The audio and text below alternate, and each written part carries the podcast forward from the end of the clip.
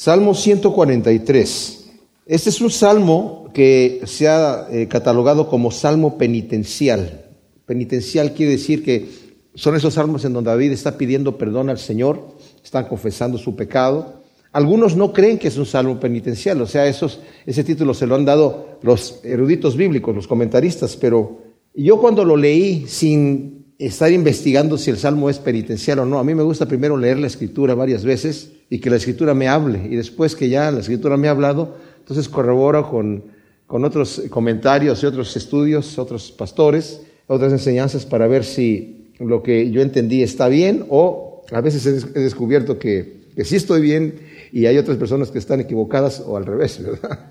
Pero en la primera impresión que me dio cuando yo leí este salmo era ciertamente que era un salmo penitencial. Porque aunque David está hablando de cosas que se pueden ver como situaciones de persecución en su vida, yo inmediatamente la aplicación, que es algo que les recomiendo que hagamos cuando leemos la Biblia, siempre hagamos la pregunta, ¿cómo se aplica eso a mi vida? Aunque esté yo leyendo la historia de, de un rey o de un apóstol o de una, situación que a veces es solamente como histórico y podríamos decir, ¿y eso en qué se aplica a mi vida? Y hay muchos pasajes que nos pueden confundir porque sentimos, ¿para qué está aquí en la escritura si no aplica a mi vida? Pero en realidad sí hay aplicación en cada pasaje de la escritura a nuestra vida si empezamos a hacer las preguntas, ¿quién, cómo, dónde, cuándo, por qué? ¿Verdad? Esas cinco preguntas. Pero cuando yo estuve viendo esto, obviamente David tenía enemigos de los cuales tenía que ser librado, pero también tenía que ser librado de su propia carne, de su propio pecado, y es ahí en donde nosotros aplicamos eso. Nuestro enemigo principal es nuestra carne, es nuestro enemigo principal. Dice la escritura que la carne batalla contra el alma. Nuestro espíritu está a favor de nuestra alma y nuestra carne es en contra de nuestra alma. Por eso dice la escritura que el ocuparse de la carne es muerte, la paga del pecado es muerte.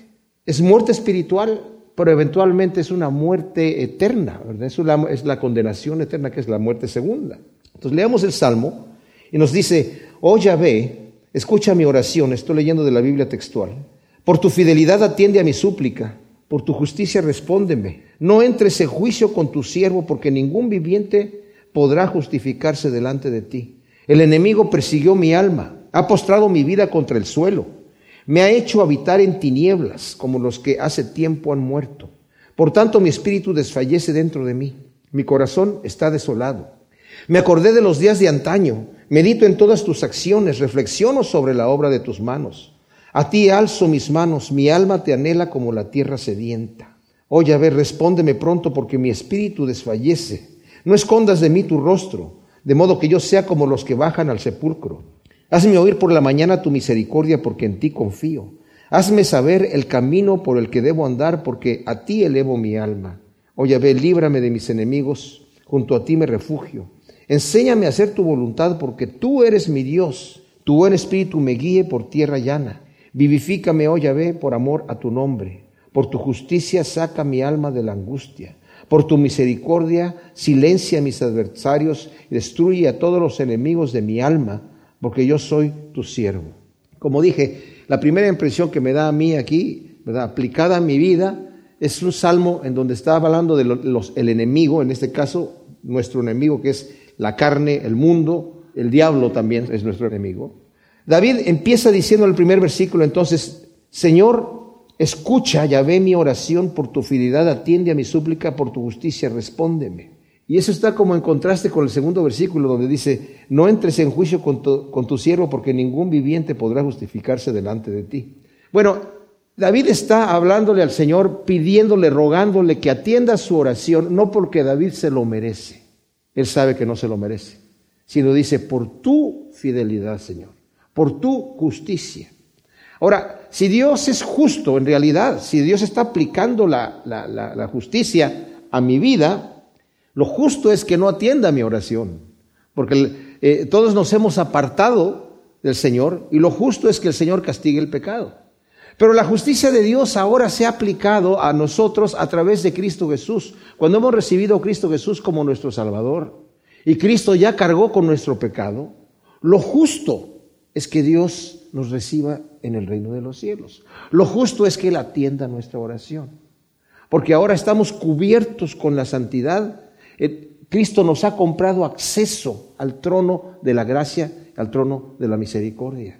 Nosotros estábamos destituidos de la gloria de Dios. Pablo lo explica de una forma magistral en el libro de Romanos, en donde habla que los impíos están destituidos de la gloria de Dios, aquellos que han detenido con injusticia la verdad y que Dios nos ha entregado a mentes reprobadas, gente que vive con el entendimiento entenebrecido, en tinieblas, y también al moralista, al que critica al impío, pero que también hace las mismas obras que el impío, también está destituido. Le dice tú, y tú que criticas y haces lo mismo, ¿tú crees que, que, vas a escapar del juicio de Dios?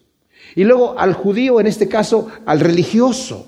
Y tú que dices que no se ha de robar, robas. Y que dices que no se ha de adulterar, adulteras. Tú que dices que tienes la palabra de Dios en tu mano y que eres maestro de la gente, mostrándoles la verdad del Señor. Tú que estás haciendo esas mismas cosas que tú estás reprendiendo, ¿crees que vas a escapar del juicio de Dios?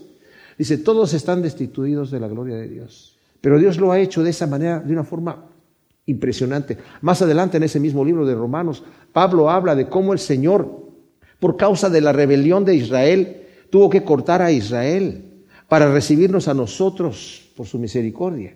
De manera que los dos estábamos destituidos de la gloria de Dios, los dos estábamos bajo maldición para que pudiese el Señor tener misericordia de ambos. Y es ahí donde Pablo eh, prorrumpe con, con una exclamación diciendo que inmensa, grandiosa la sabiduría de Dios, como Dios lo ha hecho todo de esta manera.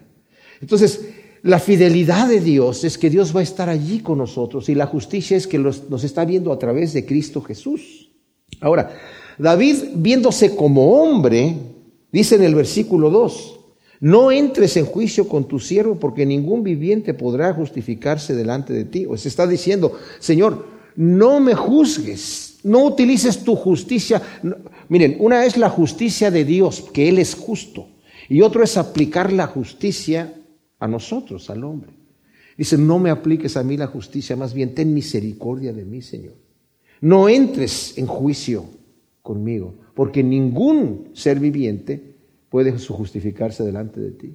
Ciertamente, delante del Dios perfecto y santo, una vez que hemos quebrantado los mandamientos de Dios, no nos podemos justificar delante de Él. Es más, Juan dice en su primera carta, a nosotros los cristianos, que ya somos cristianos y hemos sido perdonados y lavados con la sangre de Cristo Jesús, seguimos pecando. No pecamos como pecábamos antes. De hecho, no debemos de andar pecando como pecábamos antes. Debemos tener una vida convertida. Necesitamos examinar nuestra vida, dice Pablo también a los Corintios. Examinaos a vosotros mismos si estáis en la fe o no. ¿Cómo vivo yo? ¿Qué clase de frutos están colgando en mis ramas? Si son buenos frutos, entonces soy un buen árbol. Si son malos frutos, no puedo decir, bueno, es que este año di malos frutos, pero en realidad yo soy buen árbol. ¿Qué clase de frutos están colgando en mis ramas? Va a determinar qué clase de persona soy yo. Y puedo cambiar de ser un árbol malo a un árbol bueno. El Señor me hace, me da una nueva naturaleza. El Señor me transforma. Y así como el alfarero puede hacer un vaso nuevo, de la masa anterior, que lo que no le gustó, el Señor puede hacer lo mismo con nosotros. Entonces dice, Señor, no me juzgues, no necesito juicio. El juicio es pagar a la persona lo que se merece. Yo necesito misericordia. Misericordia es no pagarle a la persona el mal que se merece. No hay justo ni a un uno, ¿verdad? Dice Romanos 3 del 12 al 10. No hay quien busque a Dios. Todos se apartaron, a una se hicieron inútiles. David conoce la misericordia perdonadora de Dios. Y lo ha dicho ya en el Salmo 130, cuando en el versículo 3 nos dice, oh Yahvé, si tomaras en cuenta los pecados, ¿quién Adonai podría mantenerse? Pero en ti hay perdón para que seas temido. Gloria al Señor. O sea, el mismo David sabe, Señor, tú eres misericordioso, porque nadie puede mantenerse delante de ti. Luego dice el versículo 3, el enemigo persiguió mi alma ha postrado mi vida contra el suelo, me ha hecho habitar en tinieblas, como los que hace tiempo han muerto. En el salmo anterior, el salmo 142, vimos que David está hablando, es un salmo que habla ser cuando estaba escondido en la cueva, de, porque Saúl lo andaba persiguiendo. Y obviamente para aquí, a David, el, enemigo puede ser un enemigo físico, pero nosotros, como dijimos, ¿cuál es nuestro enemigo? Pues nuestro enemigo es, es espiritual. Tenemos nuestra carne como enemigo, pero también tenemos al enemigo de nuestras almas, que es Satanás. El Señor me cubre El Señor me ha dado una armadura, porque dice que no tenemos lucha contra carne ni sangre, dice en Efesios 6:12. Y cuando está hablando de que no tenemos lucha contra carne ni sangre, inmediatamente después dice, por lo tanto, ponte la armadura que Dios ha provisto para ti, para que venzas en la, en la prueba. Ahora, el daño hecho por el enemigo físicamente, en el caso de David y en el caso nuestro, son las pruebas y las adversidades. Son daños que suceden en nuestra vida. No nos gusta, a nadie le gustan las pruebas, a nadie le gusta la adversidad, a nadie.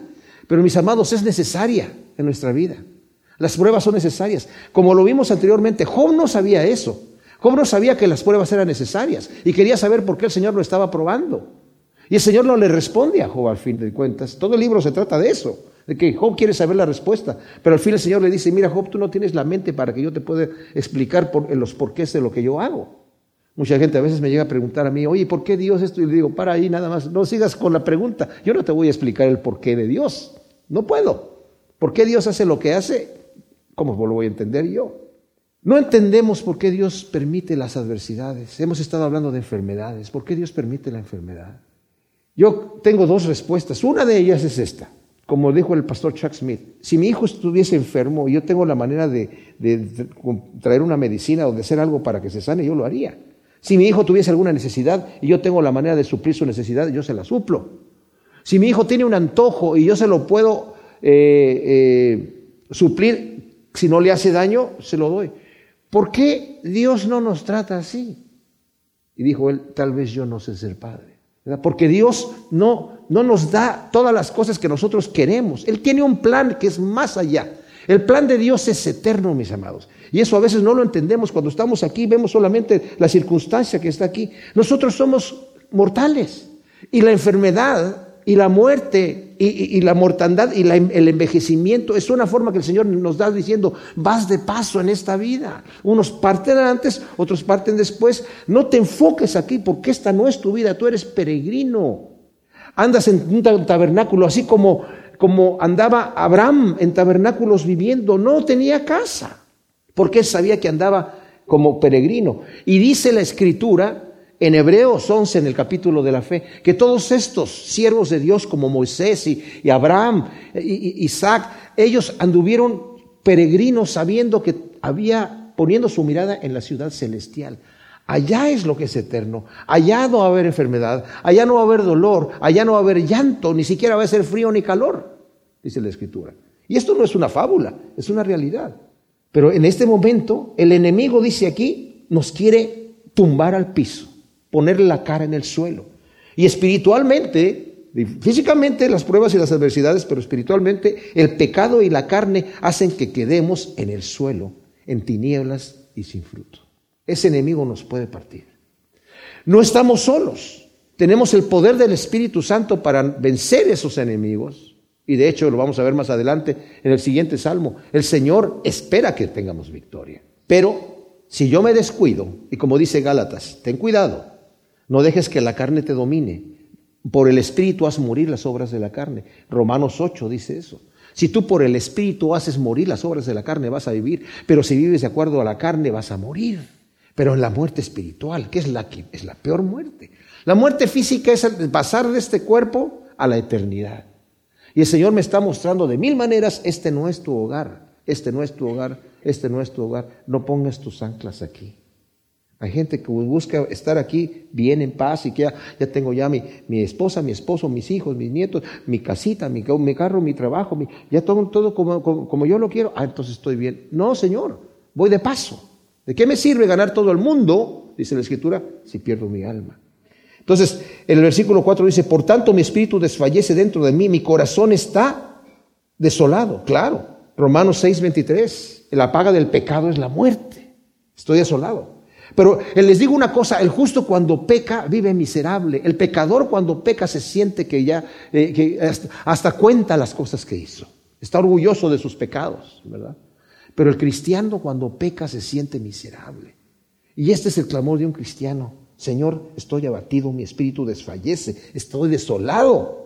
Me acordé de los días de antaño, medito en todas tus acciones y reflexiono sobre la obra de tus manos. O sea, para David en su situación, como él está hablando aquí, me acuerdo de las obras, cómo a través de tu poder, a través de tu fuerza fui capaz de derrotar a ese gigante Goliat. Y también me diste la fuerza para librar a las ovejas del león y de las garras del oso. Y también me has dado poder para librar batallas y vencer a los filisteos. Y vemos en David que consultaba al Señor constantemente en las guerras y por eso tuvo tanta victoria y aumentó su reinado tremendamente. Él realmente, aunque Josué no llegó a conquistar toda la tierra prometida, porque las tribus de Israel tuvieron temor y no obedecieron a conquistar todo lo que el Señor les dio, y les dijo, como ya no quisieron ustedes someter a los enemigos que yo les dije que sometieran, ahora ya no los van a poder someter.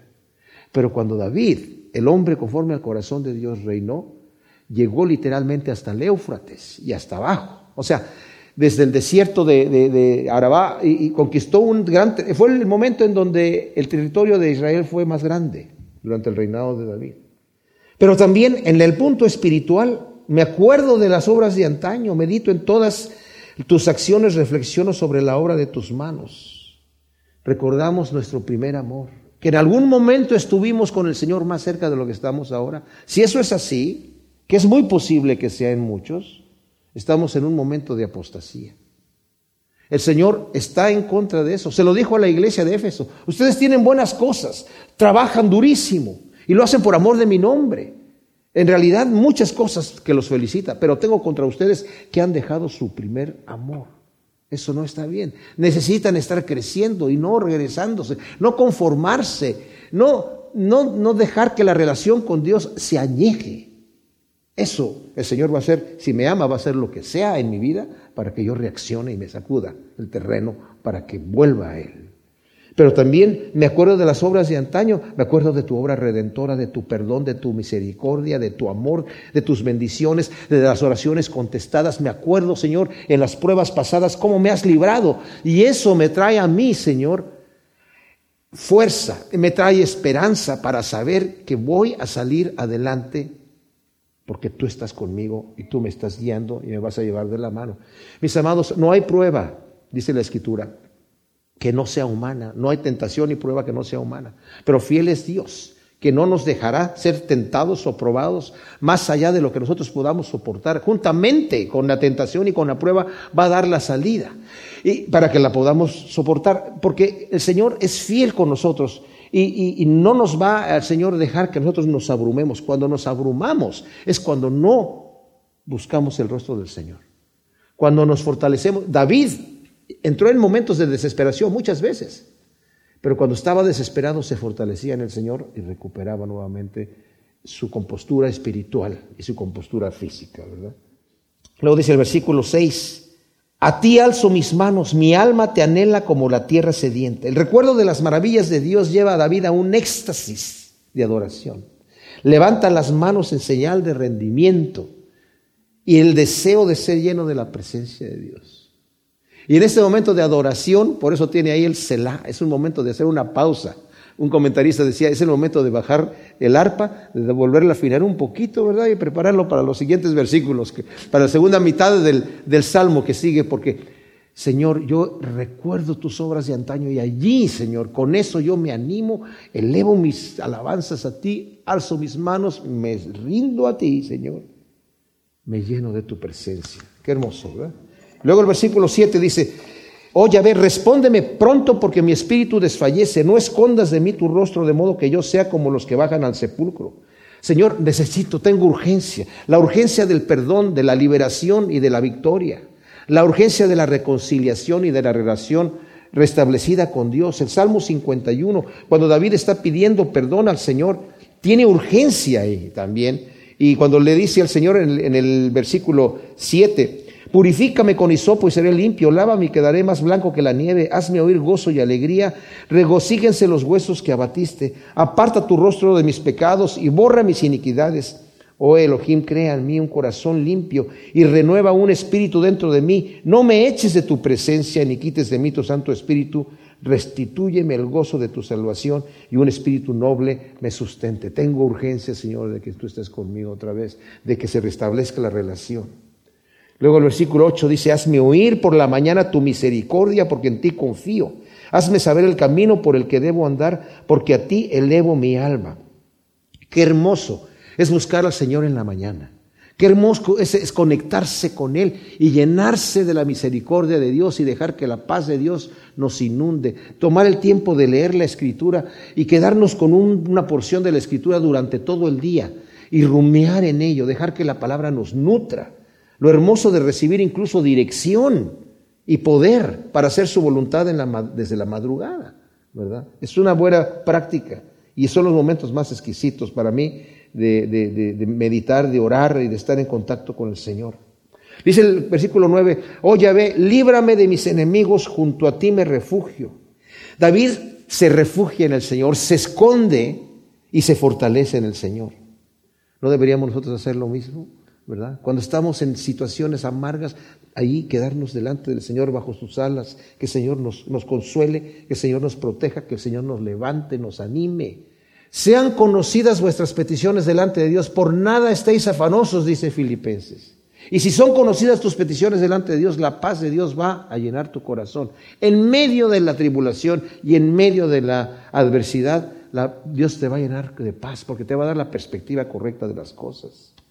Luego dice el versículo 10, enséñame a hacer tu voluntad, porque tú eres mi Dios, tu buen espíritu me guíe por tierra llana. Vivifícame, oh Yahvé, por amor a tu nombre. Por tu justicia saca mi alma de la angustia, por tu misericordia silencia a mis adversarios, destruye a todos los enemigos de mi alma, porque yo soy tu siervo. Primeramente vemos en el versículo 10 que él es honesto, quiere conocer la voluntad de Dios, pero para hacerla. Tenemos que tener cuidado cuando le decimos al Señor, quiero conocer tu voluntad, Señor. El Señor nos va a hacer conocer su voluntad, pero para obedecerla. Ahora, cuando queremos conocer la voluntad de Dios, si no somos honestos, no la vamos a conocer. Porque para conocer la voluntad de Dios, Romanos 12 nos dice cómo la podemos conocer. Necesitamos presentar nuestros cuerpos en sacrificio vivo, santo, agradable a Dios, que es lo que sabemos que tenemos que hacer. El sacrificio no es un sacrificio este, de, estar golpeándome el pecho caminando de rodillas, sino es un sacrificio de, de rechazar la carne. Y dice, no te conformes a este siglo, sino que sea renovada tu mente con la renovación de nuestro entendimiento para que comprobemos cuál es la buena voluntad de Dios agradable y perfecta. Y luego Él nos da la capacidad a través del poder de su Espíritu Santo para hacer su voluntad como también Pedro nos dice en el capítulo primero de su segunda carta, es a través del Espíritu Santo que Dios nos capacita para vivir literalmente como Dios manda. Porque nosotros no podemos. Y ya leemos el 11 y el 12. Vivifícame, oh Yahvé, por amor a tu nombre, por tu justicia, saca mi alma de la angustia, por tu misericordia, silencia a mis adversarios y destruye a todos los enemigos de mi alma, porque yo soy tu siervo. David suplica ser vivificado, su arma librada, su, de la angustia de sus enemigos, los quiere extinguidos. Dice Richard Baker, Sir Richard Baker dice, por amor a tu nombre, por tu justicia, por tu misericordia. Nota bien, alma mía, las tres cuerdas con que procura David atraer a Dios para que le conceda lo que le pide. Por amor de su nombre, por amor a su justicia, por amor a su misericordia. Tres motivos. En tanto que sería muy difícil que Dios pudiera denegar la petición basada en solo uno de ellos. Pero si los tres motivos están bien entrelazados entre sí, no ya separados, entonces qué cuerda tan irresistible. Salmo 144. Este es un salmo en donde David reconoce las bendiciones de Dios, reconoce la grandeza de Dios. David era un hombre que vivía su vida en una relación continua con Dios. Dios para él no era de, domingos, bueno, en aquel entonces de sábados, ¿verdad?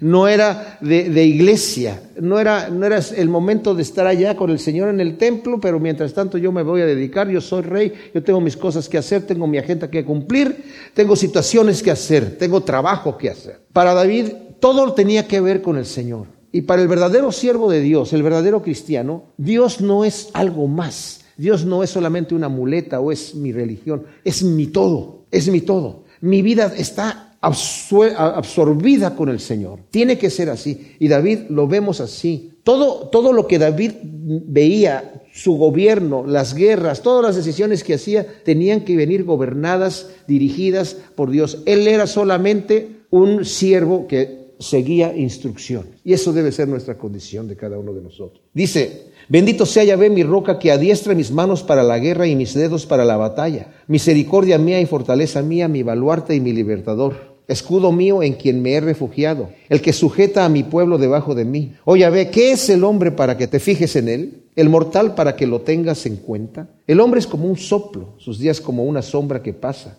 Oye, Yahvé, inclina tus cielos y desciende toca los montes y humeen, despide relámpagos y dispérsalos, envía tus saetas y confúndelos, extiende tus manos desde lo alto, rescátame y líbrame de las aguas caudalosas, de la mano de extranjeros, cuya boca habla falsedad y cuya diestra jura falso, en falso, cuya diestra jura en falso. Oh Elohim, a ti cantaré cántico nuevo, con salterio de diez cuerdas te entonaré salmos. Tú das la victoria a los reyes, tú protegiste a David tu siervo. Defiéndeme de la espada cruel Líbrame de la mano de extranjeros cuya boca habla falsedad y cuya diestra jura en falso. Sean nuestros hijos como plantas crecidas en su juventud y nuestras hijas como esquinas labradas cual las de un palacio. Estén llenos nuestros graneros y provean toda clase de grano. Sean nuestros rebaños por miles y diez miles en nuestros contornos. Nuestro ganado vaya bien cargado, sin ruptura y sin pérdida, y no haya grito de alarma en nuestras plazas. Cuán bienaventurado es el pueblo que tiene esto. Cuán bienaventurado es el pueblo cuyo Dios es Yahvé. El primer versículo dice, bendito sea Yahvé mi roca que adiestra mis manos para la guerra y mis dedos para la batalla. David reconoce que es Yahvé, que es Dios quien lo adiestra para vencer. Él reconoce que fue el Señor quien le dio la victoria sobre Goliat, como hablábamos anteriormente en el salmo anterior. Él sabe que fue el Señor, no fue su destreza, que él sabía manejar muy bien la onda y le dio un buen golpe, escogió una buena piedra y que diestro soy yo, ¿verdad? O que sabía cómo vencer al león y cómo vencer al oso, ¿verdad? Sabía un poquito de kung fu y sabía cómo agarrar al animal. No, él sabía. Y le dijo a Saúl, Dios lo entregó en mis manos al león, Dios entregó al oso en mis manos y Dios va a entregar a este hombre también en mis manos, no va a ser igual. Y las batallas que libraba sabía que Dios los había entregado, porque incluso el Señor le decía muchas veces a David, ni siquiera vas a tener que pelear, yo voy a vencerlos. Tenía clara la película, David sabía de dónde venían todas estas cosas. Dice, él es el que adiestra mis dedos para la batalla. Ahora, puede parecer extraño para muchos cómo que Dios está adiestrando a David para que pelee una guerra. Pues sí, porque Dios es, es, es Yahvé Sebaot, es Jehová de los ejércitos, ¿verdad? Había que pelear guerras en aquel entonces. Claro que ahora con el Señor Jesucristo decimos, bueno, sí, ahora ya hay que poner la otra mejilla. No, todavía tenemos una lucha, pero no es contra carne ni sangre, es contra principados y potestades, ¿verdad? A nosotros nos adiestra para vencer las luchas espirituales, Dios nos adiestra. Ahí en Efesios 6 que estábamos leyendo donde dice que no tenemos lucha contra carne ni sangre, y luego dice cómo el Señor nos provee de la armadura de Dios para que podamos nosotros vencer. Es necesario. Pablo a Timoteo, cuando le dice, está a punto de, ya despidiéndose, su segunda carta, le dice, yo ya estoy a punto de ser sacrificado. He corrido la carrera, he peleado la batalla, he guardado la fe. Hay una batalla que hay que pelear.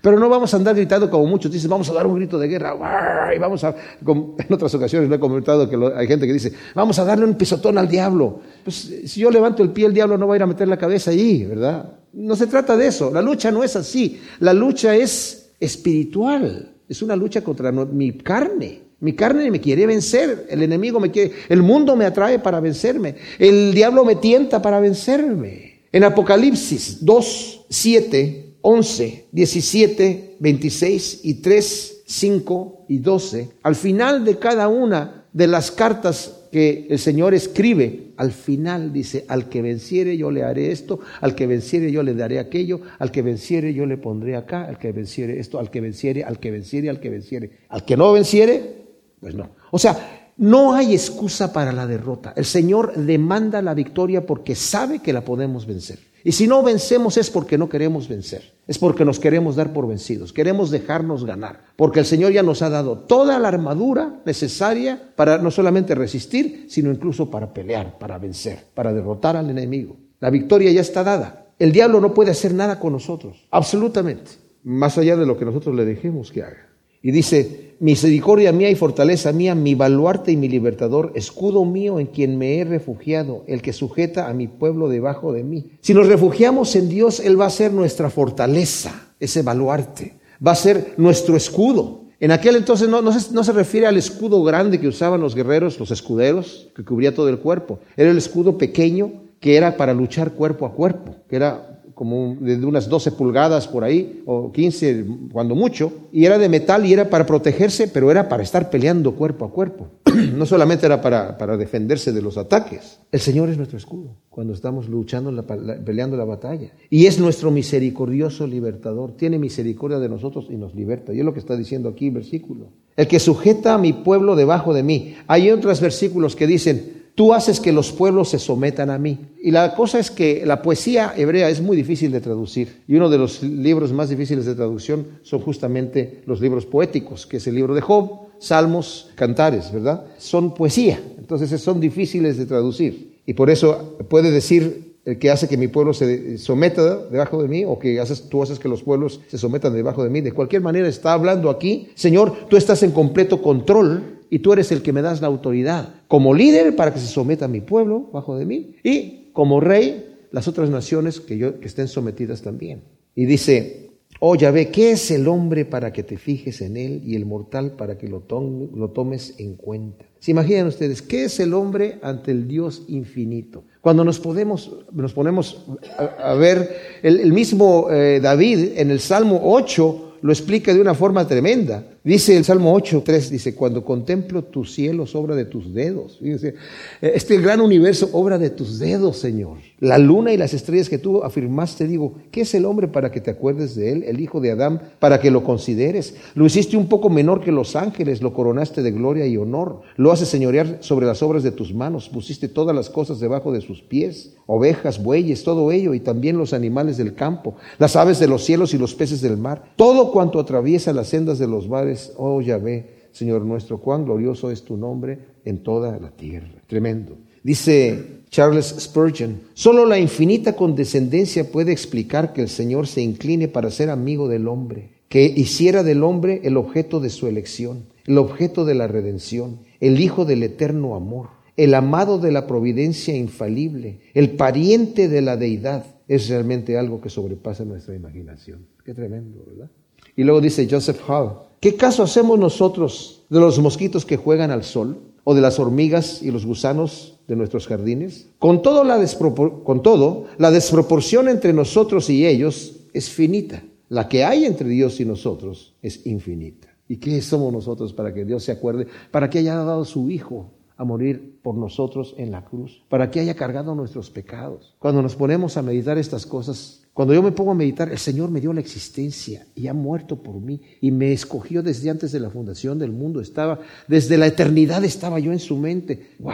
Qué terrible desperdiciar esta vida y que se le vayan así a, la gente. Se les voy a decir, el, el, más miserable en el infierno va a ser aquel que conoció del Señor y que perdió la oportunidad. Va a decir, wow, lo, lo tuve allí enfrente, lo conocí, lo tuve allí, lo sabía, pero dije, no, más tarde, después hay cosas más importantes que hacer. Luego dice el versículo 4, el hombre es como un soplo, sus días como una sombra que pasa. O sea, eso es lo que es el hombre, para que el Señor se acuerde. Literalmente dice, Adán es como Abel. Cuando, en, hebreo, cuando dice el hombre, dice Adán. Es un soplo, dice, es como Abel. Porque Abel, cuando nació Caín, le pusieron Caín, que significaba regalo de Dios, ¿verdad? Ah, este es un regalo que el Señor nos dio, dijo Eva. Pero cuando, y era un hombre fuerte pero era desde que niñito, un bebé fuerte, ¿verdad? Pero cuando nació Abel era casi como flaquito, ¿verdad? Entonces le pusieron vanidad o, soplo o nada. Este no es nada, o sea, pero pobrecito.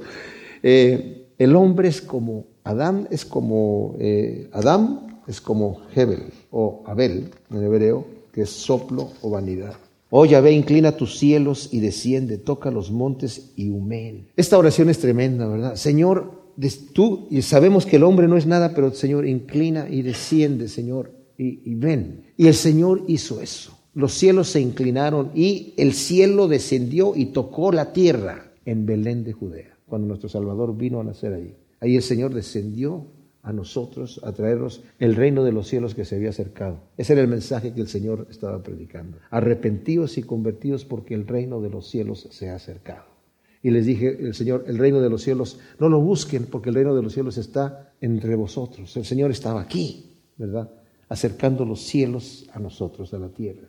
El Señor descenderá nuevamente y va a volver a inclinar los cielos con el pueblo a establecer su reino en la tierra. Va a volver a descender. Y cuando dice aquí, ¿verdad? En el versículo 6 también, dice, toca los montes y humen, en la última parte del versículo 5, y luego dice, despide relámpagos y dispérsalos, envía tus saetas y confúndelos. Está hablando también de que al momento que el Señor venga a poner su reinado aquí en la tierra, pues va a cumplir estas eh, cosas que está diciendo David. Isaías 64, versículo 1 dice, oh si rasgaras los cielos y descendieras para que las montañas fueran derretidas ante tu presencia como fuego abrasador de fundiciones, como fuego que hace hervir las aguas. Tu nombre sería notorio a tus enemigos, ante ti temblarán las naciones. Descendiste, hiciste portentos que no esperábamos ante tu presencia se derritieron las montañas. ¿Qué será cuando el Señor venga a establecer su reinado aquí? Va a ser algo tremendo. Pero también David está hablando aquí de los enemigos, ¿verdad? Lo libre a él, versículos 7 y 8, extiende tus manos desde lo alto, rescátame y líbrame de las aguas caudalosas de la mano de extranjeros, cuya boca habla falsedad,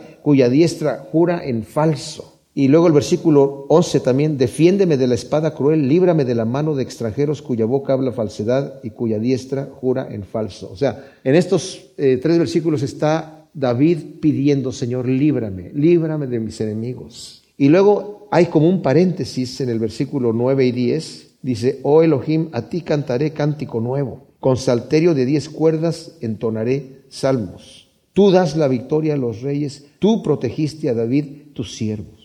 En medio de esta petición de estar suplicándole al Señor que lo libre de los enemigos, por fe, David sabe que Dios lo va a librar y prorrumpe en alabanza. O sea, en el momento que está pidiendo, él sabe, Señor, tú eres el que va a la victoria y empieza a alabar al Señor. Y, y, qué actitud tan hermosa es esa que nosotros podamos tener en un momento donde nos estamos acercando al Señor, pidiéndole al Señor, suplicándole al Señor, que nos levantemos creyendo al Señor que el Señor va a hacer su perfecta voluntad. Mencionamos que Filipenses dice, por nada estéis afanosos, sino sean conocidas tus peticiones delante de Dios. Y la paz de Dios va a gobernar tu corazón. Pero muchas veces nosotros venimos y ponemos nuestras cargas delante de Dios y las volvemos a tomar cuando nos levantamos. Y no las dejamos en sus manos porque como que existe, hay ese mal en el corazón del hombre que no confiamos más que en la única persona que podemos confiar, que somos nosotros mismos. Si nosotros tuviésemos el control y tuviésemos la posibilidad de salir adelante, toda la gente prefiere tener la capacidad de salir adelante ellos mismos por su propia mano que dejarle esa opción al Señor. Aunque no lo creamos, es la realidad. O sea, el Señor me dice, bástale a cada día su propio afán, su propio mal, no te preocupes por el día de mañana, ni siquiera que vas a comer o que vas a vestir. Y cuando ores al Señor, dile, Señor, dame el pan de cada día no solamente a mí, danos a todos nosotros, a mí, a mi amigo y a mi enemigo también. Danos el pan de cada día, no el de la semana, no el de todo el mes, no del año. Sería mejor que dijéramos, Señor, mira, ¿por qué no me das de una vez lo que yo voy a gastarme toda la vida y ya no te molesto más? No te tengo que estar molestando diariamente y así te ocupas en cosas más importantes. ¿Por qué? Porque nosotros quisiéramos asegurarnos, ¿verdad? Decir, ya lo tengo aquí asegurado, entonces ya estoy contento, ¿verdad? Pero si se lo tengo que dejar al Señor, uh, ¿y qué tal si el Señor eso es falta de fe, ¿verdad? Si no creemos que el Señor nos va a, llevar adelante. Y la otra cosa que también es falta de fe es que lo que nosotros le pedimos al Señor queremos que nos lo responda sí o sí. ¿Verdad? No hay otra opción. Señor, tiene que ser lo que yo te estoy pidiendo, por favor. Si no, ¿para qué lo pido, Señor? Si no, lo estaría pidiendo. Si no, le diría, Señor, hazle, como quieras, yo ni siquiera te voy a pedir nada porque tú ya sabes lo que yo necesito. Aquí estoy para que tú hagas conmigo lo que tú quieras. Pero no venimos así delante del Señor. Y está bien que pidamos, porque el Señor dijo, hasta ahora nada habéis pedido. Pedid en mi nombre para que recibas, ¿verdad? Entonces, el Señor me da la seguridad de que me va a contestar la oración, pero me la va a contestar de acuerdo a su voluntad. Les he comentado yo que al principio, yo conocí al Señor leyendo una Biblia que me encontré abandonada y me enamoré del Señor. Y como la empecé a leer de Mateo en, así en adelante, primero llegué donde el Señor decía que cualquier cosa que pidamos en su nombre, Él la va a hacer. Y yo, wow, pues ya, me saqué la lotería. Cualquier cosa que yo le pida al Señor en su nombre, la, va a hacer. Señor, dame una guitarra Gibson Les Paul de 1958 en tu nombre, Señor.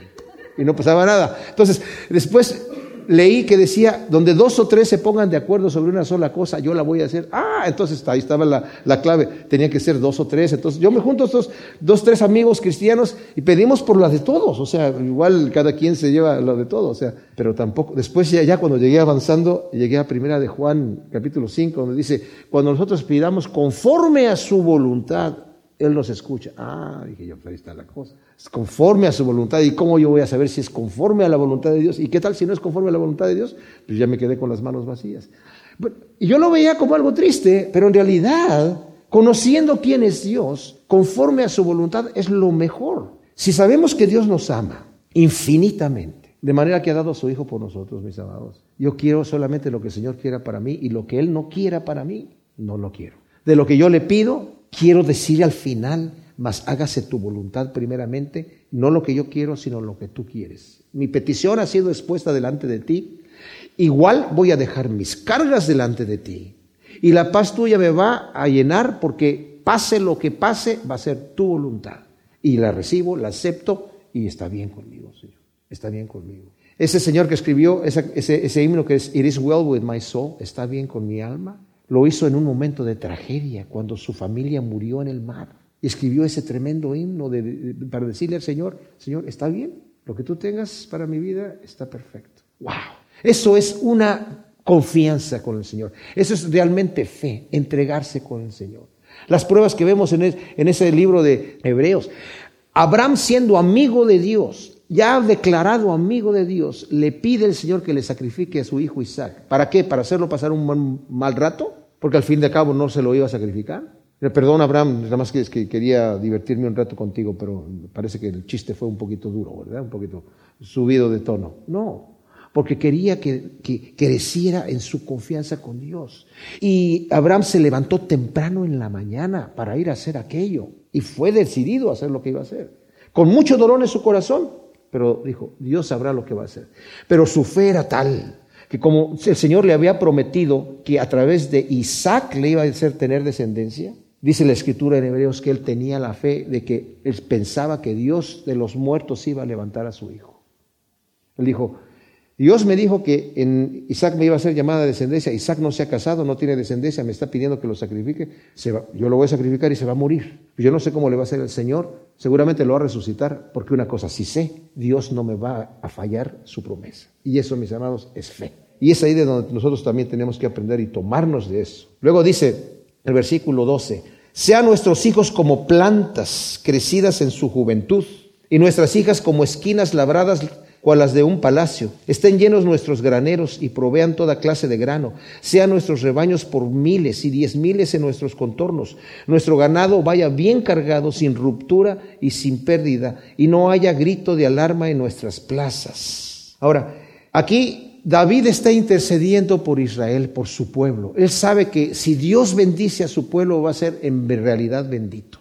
Él sabe que en Dios está la bendición y está orando. Él conoce la ley de Dios. Conoce que el Señor ya le había dicho en Deuteronomio a través de Moisés, si ustedes cumplen estos mandamientos y los guardan, yo les voy a prometer que como los estoy guiando a una tierra en donde se riega, no como la de Egipto, que hacían zanjas y sacaban agua del río. Aquí se, se les riega con la lluvia. Yo les prometo que no les va a faltar la lluvia, ni la temprana ni la tardía. Todos sus animales van a parir, no va a haber abortos. Voy a dar bendición sobreabundante. No va a haber abortos ni los animales ni en los hombres. Voy a bendecirlos abundantemente, si obedecen. Pero si no obedecen, la, la tragedia va a venir sobre ustedes de una manera terrible. Entonces David está consagrando como rey y pidiendo como rey que Dios bendiga a su pueblo. Y pide primeramente por sus hijos, que crezcan fuertes y vigorosos. Por sus hijas, que sean muy hermosas. Por abundancia y prosperidad, o sea, que estén llenos los graneros, que provean toda clase de granos, que sean sus rebaños por miles y diez, miles en sus contornos. Dice que sus ganados vaya bien cargado. Hay otras eh, traducciones que dicen que nuestros eh, animales de bestias de trabajo estén fuertes y soporten el trabajo con fuerza, con vigor. Que no haya ruptura ni pérdida. Aquí parecería que es como del animal que se vaya, no, pero en realidad es que no haya, que no, que no vayan a, derrumbar los muros de Jerusalén, que, que haya paz en la tierra, Que no haya grito de alarma en las plazas de que vienen ahí los enemigos. Señor, danos paz. Tú estás en control de todo. Cuando el Señor bendijo a Salomón, porque Salomón pidió sabiduría, el Señor le trajo paz. Le dijo, te voy a dar todo lo que no me pediste. Y el Señor tenía control de, los que antes eran enemigos, que ya no fueran enemigos. Y estaban tranquilos. Y el Señor ponía, cuando Él quería, el, el terror de Israel sobre los enemigos de Israel para que no se les acercaran, por la fidelidad. Y David está pidiendo al Señor que bendiga a su pueblo, pero haciendo un voto de consagración, Señor. Yo como rey te entrego este pueblo para que tú tengas control y lo bendigas, Señor. Y luego dice, cuán bienaventurado es el pueblo que tiene esto. O sea, cuán bienaventurado es el pueblo en el cual la bendición de Dios se ha derramado. Pero ese pueblo, bendecido por Dios, como lo fue, sin Dios, es un pueblo miserable. Y desafortunadamente eso pasó con el pueblo de Israel. El Señor les dijo, yo les di, entraron en una tierra que fluye leche y miel. Habitaron en casas que ustedes no construyeron. Disfrutaron olivares y viñedos que ustedes no plantaron sacaron agua de pozos que ustedes no cavaron.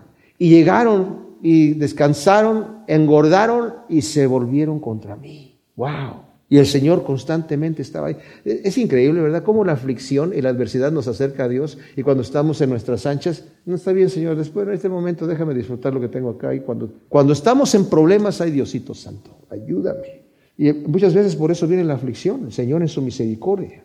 Pero luego dice, Cuán bienaventurado es el pueblo cuyo Dios es Yahvé. El pueblo cuyo Dios es Yahvé es en verdad y por siempre bienaventurado. Dijo Thomas Brooks, Dios es el autor de la verdadera felicidad. Él es el dador de toda felicidad verdadera. Él es el mantenedor de toda verdadera felicidad. Él es el centro de toda verdadera felicidad. Por tanto, el que tiene a Yahvé como su Dios y como porción es el único hombre bienaventurado del mundo, realmente.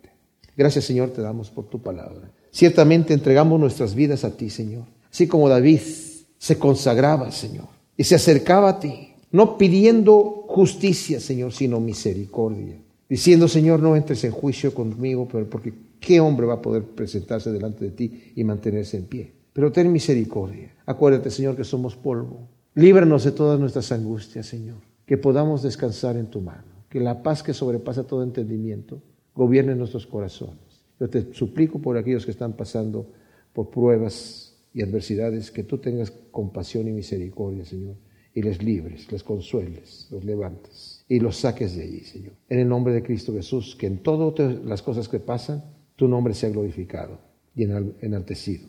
Y que podamos, Señor, como Pablo dijo, al final de nuestra vida decir, he peleado la batalla, he corrido la carrera, he guardado la fe y por lo demás me está esperando una corona de vida que Dios tiene para mí, no solamente para mí, sino también para todos aquellos que esperan y que aman tu venida. Gracias, Señor, en el nombre de Cristo Jesús. Amén.